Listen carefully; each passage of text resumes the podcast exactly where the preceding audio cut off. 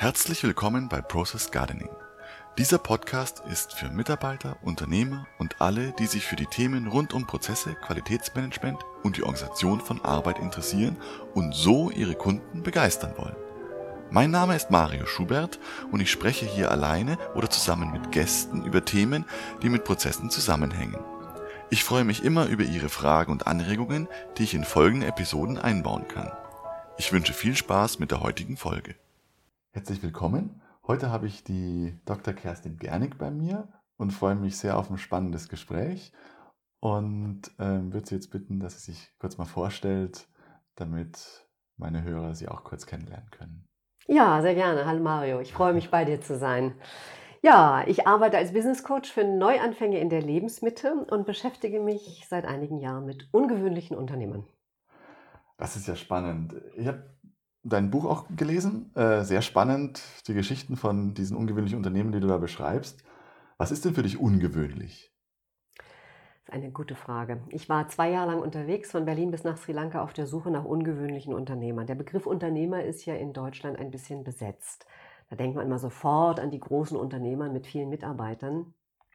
Und ich habe ja in meinem Buch mit dem Titel Werde, was du kannst versucht, Solopreneure zu finden, die aus eigener Kraft gegründet haben, um Menschen Mut zu machen, den Schritt in die Selbstständigkeit zu wagen.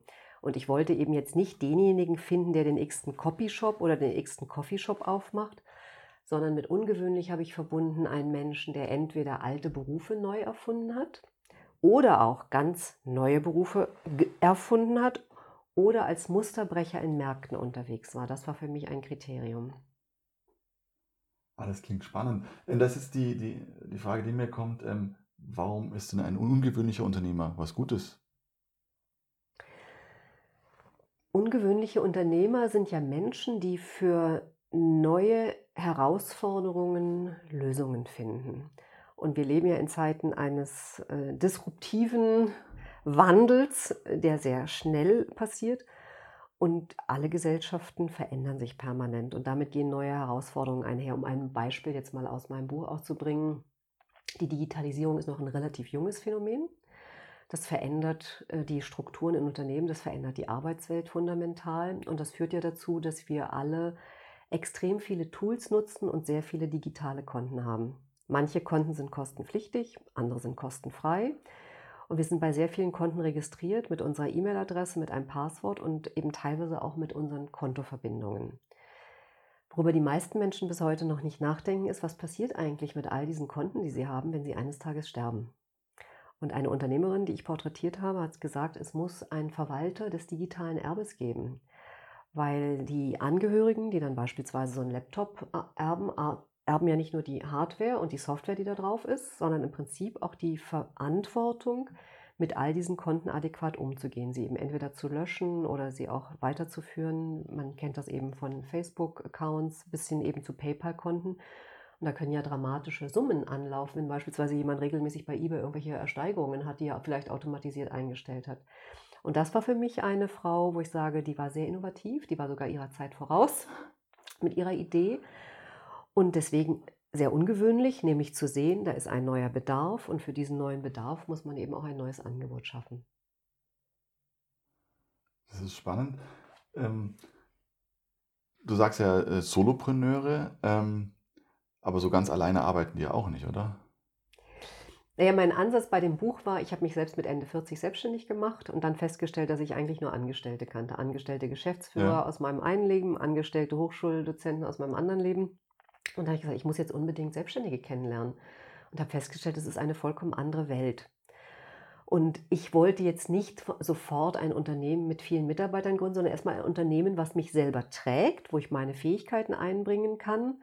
Und deswegen ist es so, dass ich schon geschaut habe, wer hatte den Mut, eine Festanstellung aufzugeben, um sich selbstständig zu machen und aus eigener Kraft zu gründen. Und natürlich sind einige von den Unternehmern dann auch gewachsen und haben dann mit dem Wachstum auch mehr Mitarbeiter gehabt. Aber das ist eine breite Palette. Also ich habe den einen Unternehmer, den ich porträtiert habe, Martin Niebelschütz, der My Parfum gegründet hat, der war eigentlich Jurist, hat die juristische Laufbahn verlassen und hat dann einen Online-Parfumhandel aufgebaut und äh, ein Unternehmen innerhalb von fünf Jahren mit 80 Mitarbeitern aufgebaut. Der ist gigantisch gewachsen. Mhm. Aber die Idee hatte er erst mal alleine. Und das ist eben ein klassischer Musterbrecher, weil er den Parfumhandel insofern revolutioniert hat, als man normalerweise in ein Geschäft geht, riecht an einem Parfumflakon, entscheidet sich, ob einen der Duft anspricht oder nicht. Und er ermöglicht jedem Kunden, dieses Verfahren heißt Mass Customization, also die individualisierte Massenproduktion. Du könntest jetzt für deine Frau ein Parfum designen, weil eine, ein ganzer Prozess hinterlegt ist, mit natürlich Kopf- und Herznoten, die von Parfümeuren auch entsprechend komponiert worden sind. Und am Ende kannst du dir deinen eigenen Flakon aussuchen, den auch selber beschriften. Also individualisierter geht es nicht. Und alle haben gesagt, als er die Idee hatte, das kann nicht funktionieren, weil man an einem Parfum riechen muss. Alle haben gesagt, es geht nicht, bis einer kam, der das nicht wusste und es einfach gemacht. machte. Und wie gesagt, ist damit sehr erfolgreich geworden. Also das My Müsli für Duft. Genau, My Müsli, My Bier, My Dirndl, My Parfum. sehr gut, spannend. Jetzt ist ähm, die Frage, meine Hörer interessiert das immer sehr stark, äh, wenn es ums Thema Prozesse geht. Was hast denn du bei deinen äh, Unternehmern, die du da kennengelernt hast? Wie spielt es bei denen eine Rolle, wie sie mit den Prozessen umgehen? Gerade auch, um halt dann aus dem Ich mache alles selber und alleine Modus mhm. in auch, wenn man sagt 80 Leute, mhm. Da kann man nicht mehr auf Zuruf arbeiten. Mhm. Wie organisieren die sich? Mhm. Oder wie, was ist da wichtig, damit die mit Prozessen gut arbeiten können? Mhm. Also Prozesse zu etablieren ist tatsächlich ein wesentliches Erfolgskriterium. Und das ist ja sehr interessant, wenn man sich jetzt so die Startup-Szene anschaut, eben auch gerade mit den Einzelunternehmern, da wursteln ja viele vor sich hin. Wann fangen sie an, erfolgreich zu werden? In dem Moment, wo sie anfangen, Prozesse zu etablieren. Weil das heißt ja erstmal, dass man eben wirklich aus so einem Zufallsprinzip herauskommt und extrem systematisch sein Unternehmen aufbaut. Ich sage immer, es gibt zwei Gründe, warum Unternehmer, so Solopreneure am Markt scheitern. Entweder sie haben ein Produkt oder eine Dienstleistung, die keiner will und keiner braucht. Oder aber sie haben ein gutes Angebot, aber sie werden damit nicht sichtbar am Markt. Und allein, um das jetzt mal an dem Beispiel eben der Sichtbarkeit am Markt äh, zu thematisieren, eine Marketingstrategie aufzubauen, ist ja kein Zufallsprinzip. Viele Menschen nutzen heute beispielsweise die sozialen Medien, mit denen man eine große Reichweite aufbauen kann. Mhm. Die wenigsten kennen die Spielregeln dieser sozialen Medien. Das heißt, die posten da fleißig bei Facebook, bei Instagram, bei Pinterest, wo auch immer und wundern sich aber, dass sie damit nicht so erfolgreich werden, wie sie sich vorstellen, weil sie keine systematischen Prozesse hinterlegt haben. Und das bedeutet eben, bei dem Beispiel zu bleiben, es macht erst dann Sinn, Facebook-Ads oder auch Google-Kampagnen zu schalten, wenn man eine Website hat, die konvertiert. Das heißt, wo ein Besucher auf eine Seite kommt, sich dann ein Freebie runterladen kann, dafür sein, im Double Opt-in-Verfahren seine E-Mail-Adresse hergibt, dann ein Funnel hinterlegt ist, damit man diese E-Mail-Adresse eben auch entsprechend bespielen kann. So, und wer solche Prozesse eben aufbaut, und es ist jetzt egal, ob es für den Bereich Marketing ist oder auch für den Bereich Vertrieb, der denkt natürlich auch darüber nach, wie er skalieren kann. Und das ist ein wesentlicher Schlüssel zum Erfolg. Ist nicht auch dann das Thema Onboarding, gerade wenn es dann eben ins Wachstum geht? Und also ich habe in meinem Umfeld ja schon äh, Firmen erlebt, die dann auf einen Schlag ähm, waren zu fünft und wollten zehn neue Leute integrieren. Die kamen dann vor lauter Mitarbeiter anschulen, kommen sie nicht mehr zur Arbeit. Ähm, da ist ja auch das Thema Prozesse extrem wichtig, dass ich dann auch Unterlagen zur Hand habe, dass die Leute loslegen können, ohne gleich immer eins zu eins gecoacht zu werden. Das ist natürlich nicht so sehr die Startup-Mentalität. Also ich habe bei mir im Büro selbst einen Startup-Slogan hängen, der heißt, machen ist besser als perfekt. und die meisten legen ja erstmal los. Ne? Und die Haltung heute ist ja auch Learning by Doing. Und das ist ja auch gut. Aber es gibt drei Arten zu lernen. Der edelste, die edelste Art und Weise ist durch Nachdenken. Die einfachste Art und Weise ist durch Nachmachen und die härteste Art und Weise ist durch Erfahrung machen.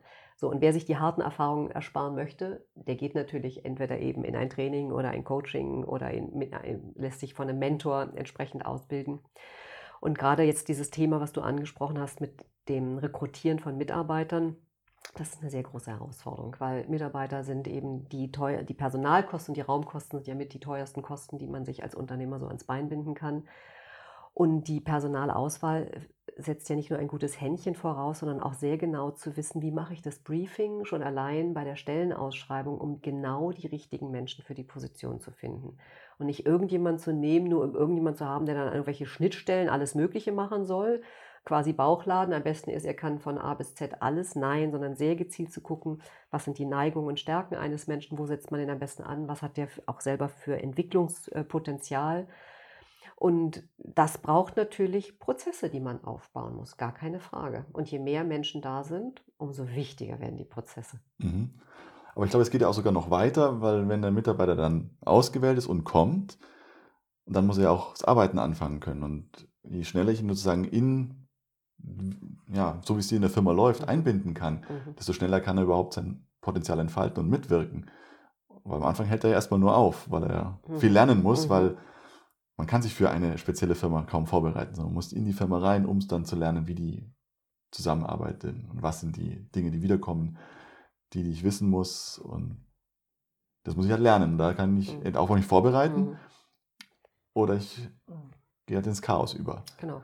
Also um also ein kleines Beispiel jetzt aus der Welt der Solopreneure zu bringen oder eben auch aus kleineren Zusammenhängen. Ich habe zehn Jahre lang einen Verlag geleitet den ich auch selber aufgebaut habe. Und als ich da ankam, hieß es so, alle, alle Aktenordner stehen Ihnen offen, machen Sie sozusagen, legen Sie los. Und dann habe ich den Verlag aufgebaut und ich habe sehr schnell Strukturen geschaffen, äh, weil ich Chefredakteurin einer Fachzeitschrift war und eben nebenher da Bücher und Kulturgeschichten und CDs und alles Mögliche herausgegeben habe. Und irgendwann wuchs mir das natürlich komplett über den Kopf. Ich sagte, also ich brauche einen Volontär. So, und wie habe ich den Volontär ausgebildet? Indem ich ihm genau die Prozesse und Strukturen vermittelt habe, die ich aufgebaut habe. Und die waren extrem systematisch, weil wenn man Datenmengen und jetzt nur am Beispiel eben einer Fachzeitschrift, das sind dann 80 Seiten pro Monat gewesen, mit vier verschiedenen Rubriken, mit verschiedenen Gattungen. Und da brauchte ich natürlich einen Autorenstamm, der gepflegt werden musste, ein Call for Papers, äh, eine genaue Deadline, äh, was alles geschrieben, wann es geschrieben, bis wann es korrigiert, äh, bis wann es an den Grafiker übergeben werden muss, bis wann es gesetzt sein muss, bis wann es gedruckt sein muss, bis wann es eingeschweißt sein muss, bis wann es verschickt werden muss und, und, und. Also von daher all das genau. Und deswegen gibt es ja auch in großen Unternehmen diese ähm, QM-Prozesse, die Qualifizierungsmaßnahmen, um wirklich einmal systematisch alle Abläufe, alle Prozesse, alle Schritte ganz systematisch äh, zu durchleuchten, um zum einen zu gucken, wo ist Optimierungspotenzial und zum mhm. anderen eben auch zu sehen, wo sind Fehlerquellen, um die entsprechend ausschalten äh, zu können. Und das Schöne dabei ist, wenn man das ja auch nur aufschreibt, wie es im Normalfall läuft, hat man immer noch die Freiheit, wenn da mal eine Überraschung kommt, darauf individuell zu reagieren. Man weiß aber, wie es sein müsste und weiß dann aber auch, was ich alles, wen ich alles informieren muss, weil es jetzt mal anders ist. Das heißt, ich kann sozusagen im Normalfall ganz nach Schema F arbeiten, dann geht es flott durch mhm. und es ist sauber. Mhm. Und wenn eine Überraschung kommt, weil eine Maschine ausfällt, mhm. weil ein Kunde was Besonderes will, mhm. dann weiß ich, wen ich ansprechen kann, um das vielleicht auch noch sozusagen durch die Firma zu tragen. Aber da muss ich mich drum kümmern. Das passiert dann nicht von selber. Genau. Und das weiß man dann aber auch als Mitarbeiter, weil man jetzt eine, diese berühmte Sonderlocke durch die ja. Firma trägt. Wenn es dann nur noch Sonderlocken wäre, dann sollte man sich Gedanken machen, ob da nicht irgendwas zu ändern ist. Ja, sonst gibt es kreatives Chaos. Genau, dann. Jetzt sind ja viele von den meinen Kunden sind ja aus dem produzierenden Bereich auch und die sind witzigerweise ähnlich entstanden. Mhm. Die haben sich gesagt, ey, ich bin äh, Werkzeugbauer, ich kann das besser. Mhm. Jetzt kaufe ich mir ein paar Maschinen und mache es selber. Teilweise vor 50, vor 70 Jahren haben dann die mhm. Väter, Großväter, haben dann losgelegt und haben gesagt, ich fange damit an und sind da wunderbar gewachsen und sind also sehr etablierte Unternehmen geworden. Jetzt ist die Frage, können die Unternehmen was von diesem ja, Start-up oder neuen Unternehmensformen was lernen, damit mhm. sie erfolgreicher sind am Markt? Eine interessante Frage. Also gerade wenn man das jetzt auch mal in der Zeitschiene sieht, die du eben angesprochen hast, diese Unternehmen, die jetzt so vor 70 Jahren gegründet sind, das war ja ein unglaublicher Boom in der Nachkriegszeit, wo eben Verbände gegründet worden sind, Unternehmen gegründet worden sind, eben im, Auf, im Aufbau jetzt äh, Deutschlands. Die sind dann gewachsen, häufig Familienunternehmen, die auch über viele äh, Generationen hinweg weitergeführt worden sind. Und jetzt ist immer die Frage, wie weit sie die Digitalisierung schon mitgemacht haben. Da sind ja sehr unterschiedliche Haltungen. Die einen stecken den Kopf in den Sand, äh, die anderen stecken die Nase in den Wind und sagen, so, da muss man mithalten können. Und das unterscheidet ja die beiden Generationen, wenn man jetzt gerade mal die etablierten Unternehmen und die Startup-Unternehmen miteinander vergleicht, wo man ja auch sagt, die einen sind die Digital Natives und die anderen die Digital Immigrants. Wir beide gehören ja noch so ein bisschen zu den Digital Immigrants, aber wir sind extrem digital unterwegs. Ja. Und ich kann nur sagen, meine Lernkurve in den letzten zehn Jahren war echt mega steil und hört auch gar nicht auf. So, und wenn sich diese etablierten Familienunternehmen schon in den Nullerjahren auf die Digitalisierung eingelassen haben, weil sie gesagt haben, dass man natürlich permanent Innovationsschübe mitmachen muss, dann ist die Frage, ob, ob die Startup-Szene ihnen jetzt wirklich etwas geben kann. Wenn sie das aber nicht getan haben, dann auf jeden Fall, weil um die Digitalisierung kommt man heute nicht mehr rum. Und es gibt ja diesen äh, schönen Spruch, wer nicht mit der Zeit geht, geht mit der Zeit. Ja. Und da muss man eben einfach schauen, was äh, diese Digitalisierung nimmt uns ja unglaublich viel ab, was Automatisierung angeht, erspart uns natürlich auch, also ermöglicht uns auch Personalkosten zu senken, weil man Prozesse automatisieren kann. Das ist den ein, der eine Punkt. So, und jetzt der zweite Punkt ist aber, mir ist es persönlich ein großes Anliegen und ich glaube einfach, dass es auch ganz wichtig im 21. Jahrhundert ist, dass wir generationenübergreifend lernen. Weil wir denken anders. Also in meinen Coachings erlebe ich halt immer wieder, dass jetzt so meine Generation noch gelernt hat, in kausallogischen Zusammenhängen zu denken und auch mit einem kontextuellen Wissen ausgestattet ist. Während die jüngere Generation dadurch, dass sie Zugriff auf eine solche Flut an Informationen hat, das relativ perlenschnurartig einfach alles miteinander wie nach einem Collageprinzip so assoziativ, assoziativ zusammenbringt. Für bestimmte Prozesse kann das sehr interessant sein, weil an diesen Schnittstellen von Gedanken, die man oder Branchen, die man normalerweise nicht zusammenbringen kann, können ja ganz spannende neue Sachen entstehen. Und deswegen ist es interessant, Innovationsworkshops ab und an zu machen, wo man Menschen unterschiedlicher mentaler Sozialisationen sozusagen zusammenbringt, um einfach zu gucken, wie sind Perspektiven, wie sind Denkweisen, was und dafür braucht man ein ganz offenes Denken. Also ich leite ab und an in Unternehmen so Innovationsworkshops, gerade letzte Woche hatte ich wieder einen. Und was passiert ganz häufig, wenn jemand eine neue Idee hat? Das Erste, was passiert, ist, dass irgendjemand garantiert aus einer Gruppe sagt, ja, aber. So, und dann sage ich gerne. Mit Totschlagargumente. Genau, und dann kommt alles, warum das nicht funktionieren kann. Und die, diese Startup-Unternehmen sind nicht so sehr mit diesem erstmal drüber nachdenken, was alles schieflaufen könnte, sondern die sind erstmal, die machen erstmal. Mhm. Und ich mhm. glaube, da kann man tatsächlich was lernen und ich orientiere mich da gerne an Walt Disney, der hatte drei Schreibtische. An seinem einen Schreibtisch, an dem ersten war er Visionär. Und es fällt vielen etablierten Unternehmen schwer, mal wieder in so einen Modus des Träumens, des Visionierens, des Spinnens, des, mhm. des verrückten Denkens reinzukommen. Wenn man sich das aber erlaubt, können da extrem interessante, innovative Prozesse also passieren. Also das über die Welt nachdenken auch. Ja, und auch mal über den Tellerrand des eigenen Unternehmens nachdenken, wo mal ganz neue Perspektiven entstehen können. Und erst, wenn man das, und das reicht schon, wenn man sowas vielleicht mal zwei Stunden macht, mal schaut, was für ein Potenzial auch in vermeintlich verrückten Ideen drin stecken könnte. Und ich bringe mal ein Beispiel. Ähm, ich bin ja beim, beim Entrepreneurship Summit als Keynote-Speakerin jetzt im letzten Jahr unterwegs gewesen, mhm. auch mit Workshops. Und da haben wir mal mit 250 Leuten über die Frage nachgedacht, kann man ein Restaurant gründen, wo es billiger ist, essen zu gehen, als zu Hause selber zu kochen? Die Frage ist ganz falsch gestellt. Die Frage muss ganz anders gestellt werden. Die Frage muss lauten, was müssen wir tun, um ein Restaurant zu gründen, in dem es billiger ist, essen zu gehen, als zu Hause selber zu kochen? Weil wenn die Frage so gestellt ist, kommen vollkommen andere Antworten. Und dann haben wir mhm. zwei, dann haben wir mit 250 Menschen über diese Frage nachgedacht und die verrücktesten Ideen waren zugelassen. Und da kamen von, wo wir uns schallend gelacht haben und gesagt haben, was ist, wie, wie bekloppt ist das denn, bis hin zu wirklich richtig guten Ideen. Mhm. So, und wenn man diese Ideensammlung hat, dann geht man an den zweiten Schreibtisch. Das ist der Schreibtisch des Machers, des Umsetzers. Und dann die Frage eben zu stellen, was muss ich tun, um eben diese Ziele erreichen zu können. Und erst wenn man diese Umsetzungsstrategie hat, erst dann sind alle Ja-Abers dieser Welt erlaubt, nämlich an den dritten Schreibtisch zu gehen. Das ist der Ratgeber oder auch der Kritiker, wo man sich fragt, was kann alles schiefgehen, was kann alles passieren, wo, was muss ich bedenken, was muss ich mit ins Boot holen. Und da glaube ich eben, dass da die Startups den, den etablierten Unternehmen, wenn man so ins offene Denken kommt, dass das total spannend sein kann. Sehr gut. Aber da fällt mir zu Walt Disney fällt noch was ein. Eine Person, die immer gern vergessen wird, ist nämlich sein Bruder. Das war nämlich der, der die Finanzen so zusammengehalten hat, dass sein Bruder richtig spinnen konnte. Und das war, glaube ich, echt ein harter Job. Und der wird immer gerne vergessen. Und das ist aber, viele Firmen haben so ein, so ein Paar. Der eine ist der Visionäre, der hat die verrückten Ideen. Mhm. Und der andere schaut dann, dass dahinter eine Finanzierung steht oder ein ja. Finanzsystem, was das überhaupt zum Fliegen bringen kann. Absolut richtig. Und man sagt ja auch, Unternehmen funktionieren umso besser, je heterogener die Teams sind. Wenn man nämlich alle verschiedenen Typologien dabei hat, also vom Kreativen bis hin eben zum Zahlenmenschen und zum Visionär und zum kausallogischen Analytiker. Man braucht alle diese Fähigkeiten, um mhm. wirklich Großes auf dieser Welt zu bewegen. Keine Frage. Aber genau das kann man auch im Kleinen machen. Was ich immer meinen Kunden vorschlage, ist, dass die ähm, gerade zum Beispiel, um das digitale Unternehmenshandbuch zu pflegen, mhm. ist ja erstmal leer, also muss ja irgendwas Informationen reinbekommen. Da ist auch immer ein Tipp, nimmt einen Lehrling, einen ganz jungen und einen ganz erfahrenen und steckt die zusammen in ein Team rein. Mhm.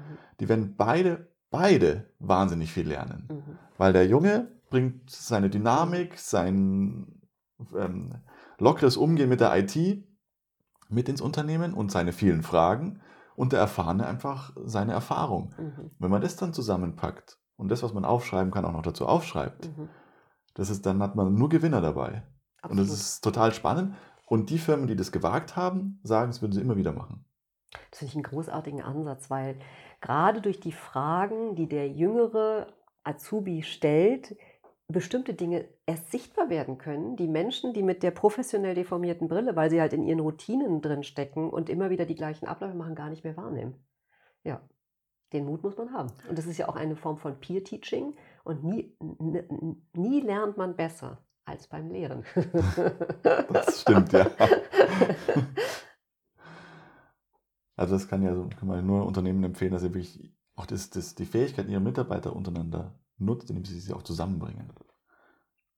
Und, Und das sind ja auch die neuen Führungsstrukturen heute, also von äh, Holocracy beispielsweise. Da geht es ja ganz wesentlich darum, dass man die Intelligenz der vielen heute intelligent zusammenbindet und eben nicht mehr diese hierarchischen Strukturen hat, sondern möglichst eine offene Atmosphäre schafft, in der jeder Anregungen einbringen kann und jeder Wahrnehmungen einbringen. Auch jeder auf natürlich Dinge, die ihm auffallen, die Fehler sind, hinweisen kann. Da gibt es ja dieses spannende Experiment einer Fluglinie. Das war, glaube ich, eine koreanische Fluglinie da hat man sich gewundert, warum die Flugzeuge so häufig abgestürzt sind. Also viel, überproportional häufiger als eben jetzt bei anderen Fluglinien jetzt anderer Kulturen. Und hat dann festgestellt, die Strukturen waren hierarchisch so stark ausgeprägt, dass Untergebene die Vorgesetzten nicht kritisieren durften. Deswegen, selbst wenn die Probleme wahrgenommen haben, sie konnten sie nicht äußern, weil der Vorgesetzte einen Gesichtsverlust gehabt hätte. Genau, er hat ja nicht gesagt, da vorne ist ein Berg. So, und da, hat, und da haben wir noch einen unglaublichen Nachholbedarf im 21. Jahrhundert, tatsächlich die Hierarchien, wir brauchen gewisse Autoritäten, das ist keine Frage, wir brauchen Fachautoritäten, auch gerade bei Prozessen. Autoritäten entstehen automatisch. Genau, aber es sind dann eben Fachautoritäten genau. und nicht künstliche Autoritäten. Aber da eben ähm, noch mehr Mut zu haben, da flachere Hierarchien einzuziehen und auch natürlich mit sehr viel Vertrauen reinzuziehen, aber natürlich auch mit den notwendigen Controlling-Maßnahmen, wofür dann die Prozesse wieder so wichtig sind. Genau. Genau, weil Strukturen braucht man, damit man eine Orientierung hat, weil sonst, glaube ich, wird es und das ist nämlich auch der, das, was auch oft so ein Missverständnis ist in diesen ganzen, wenn man so von agil redet oder so, da manche denken, das sei beliebig. Das ja, stimmt eigentlich. Das ist sehr, sehr strukturiert, mhm. nur die Struktur passt sich sehr den Aufgaben mhm. an. Und das ist nämlich das Spannende eigentlich auch. Ähm, also ich bin dann auch in so ähm, ja, Vordenkerkreisen mit dabei, die dann darüber nachdenken, wie man ähm, sich besser organisieren kann. Und da ist mittlerweile der Tenor, es gibt nicht die Organisationsform, die richtig ist. Ob ich jetzt hierarchisch durchtakte mhm. oder sozusagen, sozusagen konsulative Einzelentscheide mache oder wie auch immer, sondern die Aufgabe bestimmt eigentlich, wie ich mich drum organisieren sollte, damit ich besonders effizienter bin in mhm. dieser Aufgabe. Mhm. Wenn die Aufgabe sich ändert, mhm. muss ich mich auch vielleicht anders organisieren. Und so kann nämlich auch sehr gut sein, dass ich in Unternehmen mich ganz anders organisiere in anderen Abteilungen. Dass ich in der Produktion eher klar takte, weil da weiß ich, was ich tun soll.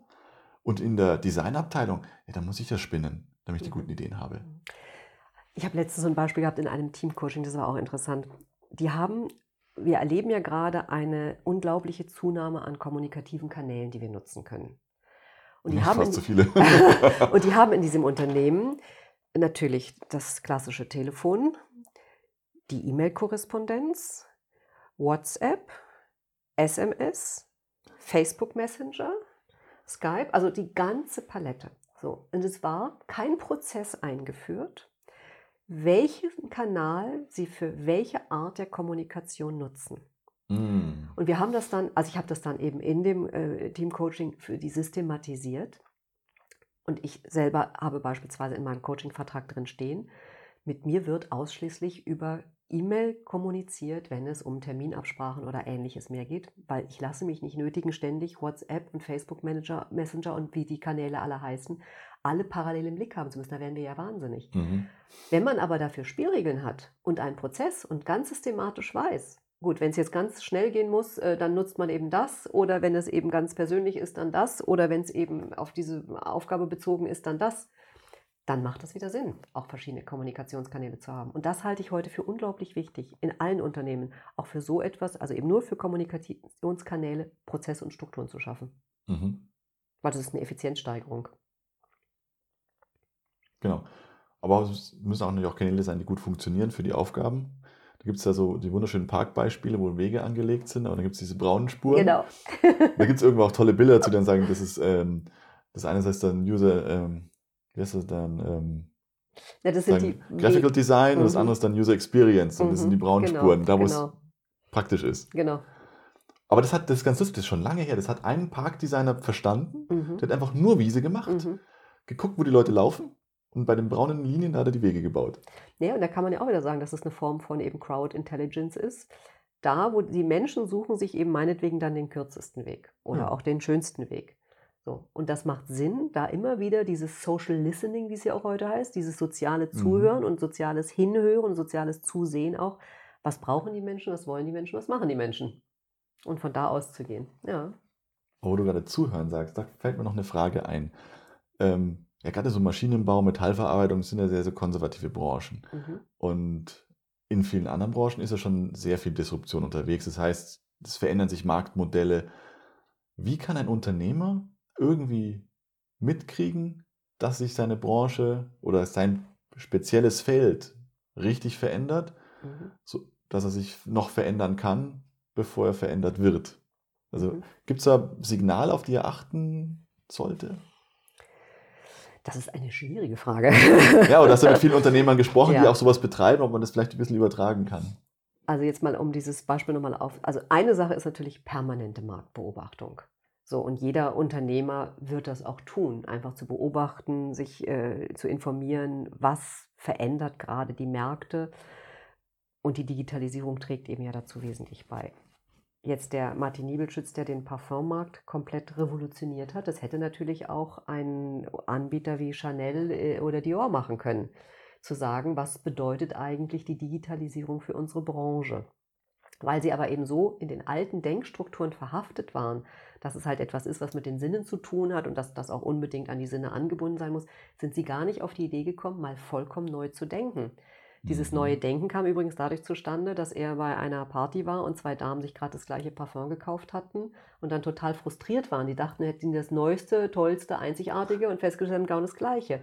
Und da fragte er die dann nur, ich sag mal, wie wäre es denn, wenn ihr wie die großen Stars euren eigenen sozusagen Duftbrand hättet?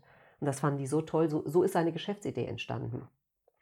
So, also die Marktbeobachtung ist die, ist die eine Sache und dann ist natürlich immer ein Indikator, sobald Rückgänge sind und die Auftragslage nicht mehr so ideal ist, ähm, da merkt man natürlich auch, da, aha, da hat sich was, nur dann sind, ist es meistens natürlich schon zu spät. Das ist das Gemeine, so, ja. Und deswegen ist es interessant, wenn man sagt ja, die Innovationen sollten immer auf dem Peak äh, stattfinden, wenn ein Unternehmen gerade besonders gut dasteht ist es für jedes Unternehmen extrem interessant, einmal im Jahr einen Innovationsworkshop zu machen und einfach zu gucken, was könnte der nächste Entwicklungsschritt sein, um da weiterzugehen. Natürlich braucht man auch eine gewisse Stabilität, gar keine Frage.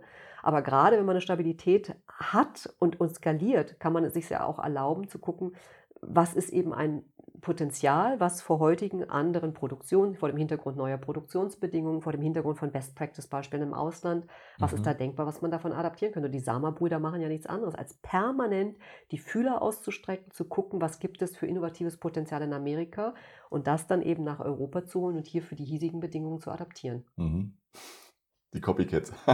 ja, aber was heißt Copycats? Das äh, klingt dann immer so negativ. Das Rad muss man nicht neu erfinden, aber das Rad weiterzuentwickeln lohnt sich. Innovationen, wir denken immer bei Innovationen, es müssten gleich die ganz großen Dinge sein. Mhm. Innovationen sind ja teilweise Anpassungen, Adaptionen und eben für, ja, das können manchmal auch ganz kleine Dinge sein. Wirklich hinzugucken, mhm. wie verändert sich der Bedarf bei eben der entsprechenden Zielgruppe eines Unternehmens und wie kann man den oder wie kann man ihn besser erfüllen? Wie kann man ihn optimaler erfüllen? Wie kann man ihn günstiger erfüllen? Wie auch immer da die Stoßrichtung sein mag. Ja, oder auch sozusagen äh, sich überlegen, welche Fähigkeiten habe ich in meinem Unternehmen und was könnte ich denn damit noch machen, außer jetzt das, was ich gerade mache. Mhm. Dass man vielleicht auch sein Produktspektrum erweitern kann in Felder, die man eigentlich auch locker kann, man aus irgendeinem Grund noch nicht macht. Also was ich auch ziemlich irre finde, ich habe ja den äh, Ottmar Erl porträtiert, der hat den Querdenker-Club gegründet. Ja. Und er kam darüber über Xing. Also als es früher ist es noch OpenBC, der ist von einem Freund eingeladen worden, da auch so ein Xing-Profil sich anzulegen. Und er hat sich das angeguckt und gesagt, das kann ja wohl nicht wahr sein. Ich soll jetzt dafür bezahlen mit, bei einem Xing-Profil dafür, dass ich diese Community immer größer mache. Da hat er sich wahnsinnig drüber geärgert. Und diesem Ärgerpotenzial war ein kreatives Potenzial. Da ich gedacht, wow, also was die können, das kann ich ja auch. Und dann hat er dann eines Jahres die größte Xing-Community aufgebaut mit über 100.000 Mitgliedern die größte Facebook-Community mit über 100.000 Mitgliedern und dann hat er seinen eigenen Querdenker-Club. So, jetzt ist natürlich eine große Schnittmenge von denen, die eben aus Facebook und aus Xing sind, dann auch in seinem Querdenker-Club. Dann hat er den Querdenker-Kongress ins Leben gerufen, dann hat er ein Querdenker-Magazin gemacht, dann hat er eine Querdenker-Ausbildung gemacht und der denkt sich ständig neue Sachen aus. Inzwischen gibt es sogar Meet a Querdenker. Also das heißt, wenn einer deiner äh, Kunden oder Zuhörer jetzt sagt, er möchte mal so einen, äh, einen Workshop machen, dann kann er sich beispielsweise einen Querdenker mieten. Sehr gut. Der bewusst anders denkt. Genau, der da mal frischen Wind reinbringt. Genau, so wie ich. so wie du und ich, genau. ja, ich glaube, unsere Zeit ist schon um. Wir haben ganz spannend ähm, sich uns unterhalten. Eine Frage vielleicht noch. Ähm, ich finde immer ganz spannend, äh, Leute nach ihren Büchern zu fragen, die sie gerne empfehlen. Gut, du würdest nicht ein eigenes empfehlen. Das werden wir dann auch in den Shownotes verlinken. Aber vielleicht gibt es ja noch ein anderes Buch, wo du sagen kannst, das würde gerade so einem Unternehmer in, einem, in einer relativ konservativen Branche ähm, nochmal vielleicht noch mehr die Augen öffnen, ähm, wie die Welt da draußen in den nächsten fünf, zehn Jahren sein wird, weil ich glaube, wie weiter kann man gar nicht, eh nicht mehr gucken. Also ich bin eine Vielleserin, von daher ist es die Qual der Wahl, was ich jetzt auswähle. Was ich als Buchtipp geben würde, wäre von Corvey Die dritte Alternative. Das lese ich selber gerade und das finde ich extrem anregend. Und zwar aus folgendem Grund. Wir neigen ja dazu im Gespräch, also du hast eine Perspektive, ich habe eine Perspektive, du hast eine Haltung, ich habe eine Haltung, du hast eine Meinung, ich habe eine Meinung. Und ganz häufig in Gesprächen äh, findet eine Art Konfrontation statt wo man schaut, wer hat quasi jetzt die bessere Idee. Und ich war bei einem Innovationskongress und da hat einer mal die Frage gestellt, wie innovativ ist eigentlich unser Gehirn? Und unser Gehirn ist unendlich innovativ. Das Problem ist aber, wenn ein anderer eine innovative Idee hat, wie schaffen wir es, auch die, für diese Idee die nötige Wertschätzung zu haben, ohne permanent in den Vergleich reinzukommen und uns sofort zu vergleichen, unterlegen zu fühlen, das abzuwerten, weil es nicht unsere eigene Idee ist. Das ist ein Bewertungsreflex, den genau. man so oft in sich ganz hat. Ganz schnell, ganz schnell. Mhm. So, und unsere eigenen innovativen Ideen finden wir alle ganz toll, aber die von anderen, wird es dann schon so ein bisschen schwieriger. Und bei der dritten Alternative geht es eben darum zu sagen, wenn man jetzt eben schaut, es, man hat zwei Wege und man guckt gemeinsam nach einem dritten Weg, da kriegt plötzlich die Energie einen ganz anderen Weg. Ah, weil man nicht okay. mehr konfrontativ miteinander unterwegs ist oder auch nicht im Wettbewerb und auch nicht im Vergleich, mhm. sondern weil man plötzlich gemeinsam geht. Und das finde ich einen extrem interessanten Gedanken und er dekliniert es durch, durch ganz verschiedene Bereiche, auch wie Unternehmer damit erfolgreich geworden, auch wie man, was man in der Politik damit machen kann. Wir erleben ja jetzt gerade die Debatten der großen Koalition. Und da denke ich so häufig, wenn da mehr dritte Alternative, dritte Wege wären, würden wir gemeinsam für aktuelle Probleme und Herausforderungen sehr viel schneller Lösungen finden, als wenn das permanent in der Konfrontation verharrt. Das klingt für mich ein bisschen so. Ich habe das Buch noch nicht gelesen, mhm. werde ich mir notieren und aus den Shownotes packt man den Link natürlich auch rein. Mhm. Ähm, werde ich mir also noch zu Gemüte führen. Aber es klingt ein bisschen für mich, für mich wie das systemische Kondensieren auch, was man gerne macht, wenn man vernünftige Entscheidungen treffen will. Dass man nicht sagt, ich bin für eine Lösung oder eine Innovation, mhm sondern man misst nur den Widerstand zu den Vorschlägen.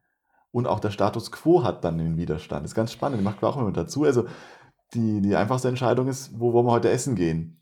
Und dann ist die Frage, äh, eine Option immer, wir gehen gar nicht essen. Schlechte Idee.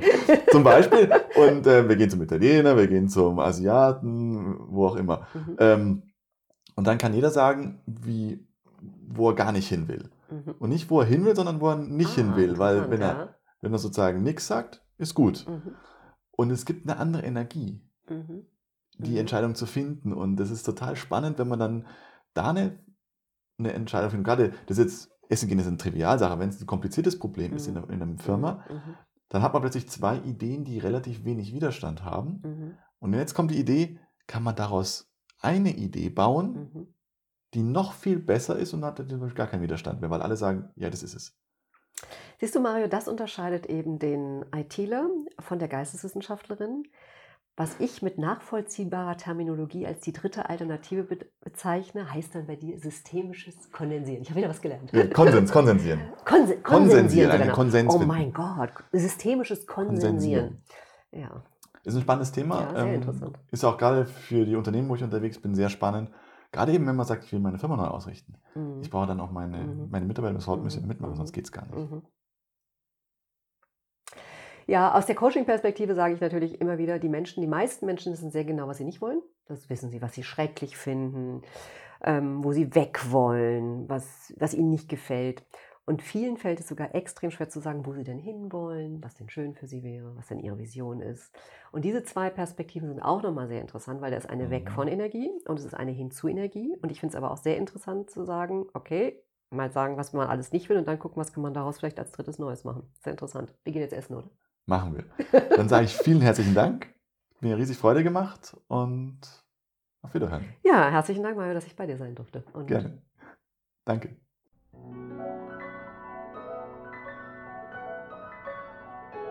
Vielen Dank, dass Sie dabei waren. Wenn Sie jetzt ein oder zwei Anregungen für Ihre Arbeit mit Prozessen mitnehmen konnten, dann hat sich dieser Podcast schon gelohnt. Sie wollen in Kontakt bleiben? Besuchen Sie meine Webseite process-gardening.de oder schreiben Sie eine E-Mail an podcast at process-gardening.de. Sie finden mich auch auf Twitter unter process-garden. Bitte empfehlen Sie den Podcast weiter und unterstützen Sie meine Arbeit mit einer Bewertung auf iTunes.